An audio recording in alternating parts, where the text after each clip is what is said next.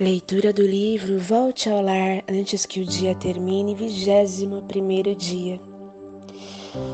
Na verdade te digo que aquele que não nascer de novo não pode ver o reino de Deus. João 3,3 Volte à verdade. Fui ao corredor pegar um copo com água para aquela mulher que se sentava à minha frente no trabalho. Quando lecionava, Fátima era uma professora brilhante, dessas capazes de promover concursos literários, costurar fantoches e organizar saraus. Queria dar voz a seus alunos, descobrir o discurso interior de cada um, contando as histórias mais bonitas que pudesse. Mas naquele momento ela estava sem voz. Toda vez que tentava pronunciar alguma palavra, esta vinha do seu peito, entrecortada por soluços nervosos.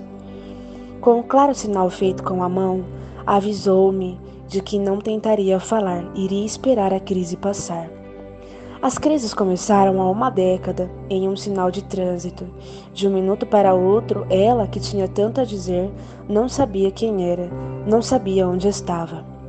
Não fosse o pai de um de seus alunos vê-la ali parada com as mãos no peito, poderia ter sido atropelado ou algo assim. Horas depois do primeiro atendimento médico, o choque do encaminhamento ao psiquiatra.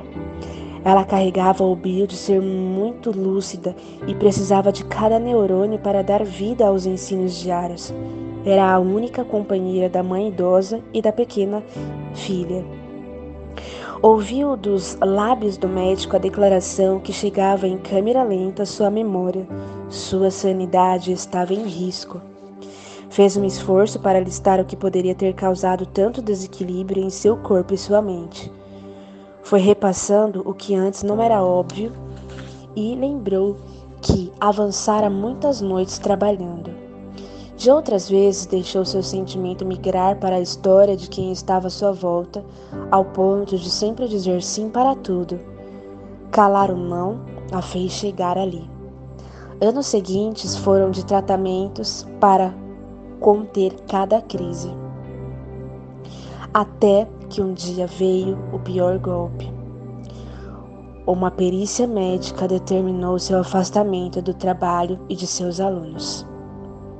Talvez houvesse um plano divino nisso. Talvez estivesse cansada de carregar no ônibus aquelas sacolas pedagógicas cheias de surpresa. Precisava dar tempo a si mesma e olhar para sua menina que crescia e levar a mãe para passear. Foi aceitando tardiamente o que a vida lhe havia oferecido. Assim, as crises foram ficando esparsas e ela tinha aprendido a lidar com seus medos e angústias por meio da fé e da paciência. Eu descobri que a voz é um tesouro precioso. Nossa voz é mais do que o som dos nossos pensamentos, transmite nossas escolhas e registra nossa omissão.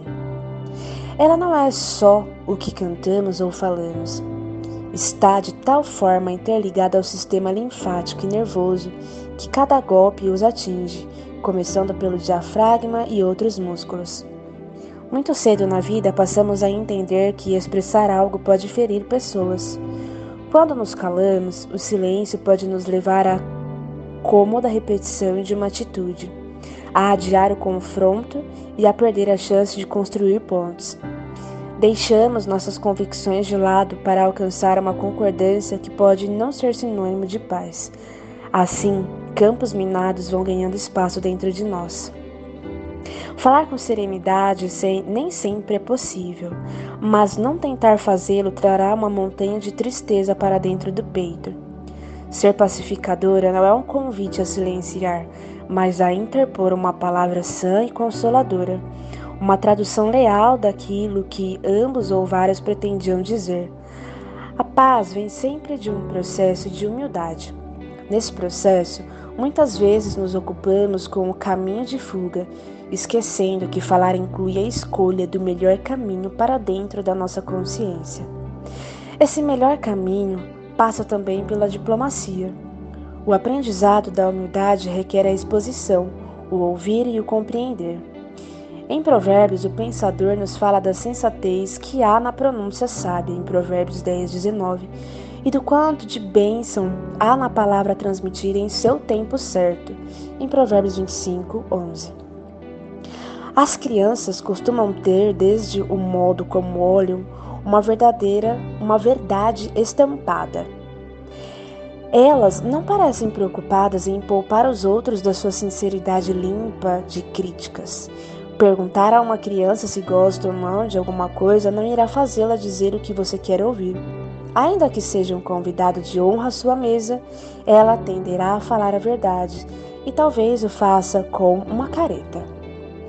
Com o tempo, nossos pais ou tutores vão nos ensinando a ser gentis com os demais. O problema é que esse ensinamento resvala para a leitura da conveniência dos nossos terrenos em que iremos pisar. Ao longo da vida, vamos trocando o exercício da inocência por certo temor que pode chegar à dissimulação. Fazemos isso inicialmente para nos proteger e a quem nos ouve. No entanto, é comum encontrar adultos que ferem o código de princípios de Deus e dos homens, mascarando a verdade e acrescentando o que é do seu interesse, segundo Timóteo 3, do 1 ao 5. Não temos o caminho de volta à inocência senão por meio do amor de Deus, que nos leva a analisar nossos atos e escolher o que é correto quando quanto seja difícil. Está em Filipenses 4, do 7 ao 9. Em um mundo que nos propõe mediocridade, temos um padrão divino elevado, pronunciando de modo solene a nobreza da verdade. Essa verdade não deve estar apenas no que dizemos, mas no, modo como vivemos os nossos dias. Um exemplo disso em Efésios 4, do 22 ao 24. Experiências de quase morte trazem relatos que ratificam as promessas bíblicas a respeito da verdade. Jó 14, do 1 ao 6. Por algum motivo, essas testemunhas morreram e voltam minutos depois, trazendo consigo uma nova consciência. Elas narram o mais belo encontro que já tiveram, em que sua própria vida lhes, é apresentada em detalhes, como se estivessem assistindo a um filme sobre suas ações. Várias dimensões de uma memória nunca esquecida falam do amor de Deus, na simplicidade do cotidiano, nos sentimentos mais verdadeiros. No final da experiência, esses viajantes geralmente são abraçados por uma luz que os traz de volta. Quem viveu uma experiência de quase morte sente imediatamente necessidade de restauração interior e de quebrar espelhos que distorcem o sentido definitivo de verdade encontrado em Deus. O espelho do mérito, segundo o relato de nossos viajantes, é uma das mais inúmeras procuras humanas. Ou, perdão, é uma das mais inúteis procuras humanas. Vou ler de novo. O espelho do mérito, segundo o relato de nossos viajantes, é uma das mais inúteis procuras humanas. É com emoção que escolhem as palavras para nos contar que suas ocupações, cursos ou cargos não fizeram diferença na viagem experimentada. Essas coroas de glória que as pessoas constroem para si podem ser úteis em vida, mas sequer costumam estar entre as imagens que Deus guardou a nosso respeito.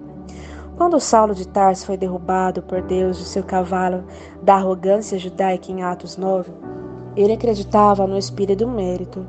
Segundo suas próprias palavras, era judeu, nascido da Cilícia, da linhagem de Israel, da tribo de Benjamim, hebreu de hebreus, um fariseu quanto à lei, instruído aos pés do mestre Gamaliel. O orgulhoso Saulo tombou.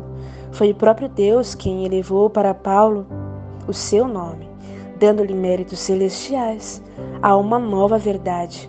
Paulo, servo do Senhor Jesus Cristo, chamado para apóstolo para o evangelho de Deus em Romanos 1:1, não da parte de homem, nem por intermédio de homem algum, mas sim por Jesus Cristo e por Deus Pai que o ressuscitou dentre os mortos. Gálatas 1:1. Depois que o seu foco é transformado, Paulo passa a descrever uma coroa sublime, que seria como um prêmio de eternidade feito de bondade, justiça, mansidão, fé e outros atributos que só poderiam chegar por meio da doçura que há do Espírito Santo. Isso está em Filipenses 3, 7 ao 14. Estar perto de Deus nos exige a admissão do próprio fracasso diante das situações e a cegueira dos rumos verdadeiros. Algumas mulheres colocam suas expectativas acima de seu amor a Deus. Querem tanto deixar o atual emprego, manter finanças e status, justificar uma mudança e saber para onde viajar. Estão concentradas no que é secundário. Permitem que o seu querer abafe as orientações que estão vindas todos os dias. Fazem isso porque desconhecem a glória da coroa sublime que Paulo enxergava em 1 Coríntios 9, do 25 ao 27. Por isso, hoje, eu a convido a trabalhar em seu próprio diagnóstico. Primeiro, peço a você que se sente calmamente e observe sua respiração, suas pernas e sua mão. Procure notar se repete gestos de ansiedade, se tem tiques próprios de quem não consegue aguardar pela satisfação de sua curiosidade e vontade. Reveja se suas mãos estão sempre no celular, se não desenvolveu uma compulsão por teclas e movimento, cansaço constante, angústia, insônia, distúrbios alimentares e depressão podem ser sintomas de uma vida de ansiedade e pressa. Nesse ponto, Começo meu pequeno discurso sobre olhar o vento nas árvores, adiar o que é possível, dirigir devagar e avisar quando não consegue chegar a tempo. Mas será que você me dará ouvidos? Ou me reunirá a todos os outros assuntos? Que coloca na caixa de temas a serem protelados? Hum? Lentamente direi que para uma vida verdadeira você necessita encontrar-se com Deus não lhe falarei de orações formais, embora saiba que você precisa desabafar com ele sobre questões que estão fora do seu alcance, mas vou sugerir que fale daquelas pessoas que lhe vêm à mente ao longo do dia, que agradeça em silêncio pela chuva caindo no telhado e coisas assim. Para terminar, passaremos às últimas séries de questionamentos. Pergunte a si mesma por que comprou o carro que tem? Quantas vezes visita as pessoas que diz que ama? Quantas horas tem gastado buscando atingir metas e se tem experimentado vagarosamente os sabores que lhe são oferecidos? Este será o momento de descobrir onde de fato está o seu coração, porque ali estará o seu lar. Você mesmo terminará o diagnóstico calculando o tempo aproximado de vida que lhe, ainda lhe resta. Pense em quanto tempo ainda tem para apreciar os presentes que lhe são dados. Quero concluir este capítulo com a palavra de Jesus. Não é a vida mais importante do que a comida? E o corpo mais importante do que a roupa? Que se encontra em Mateus 6, 25.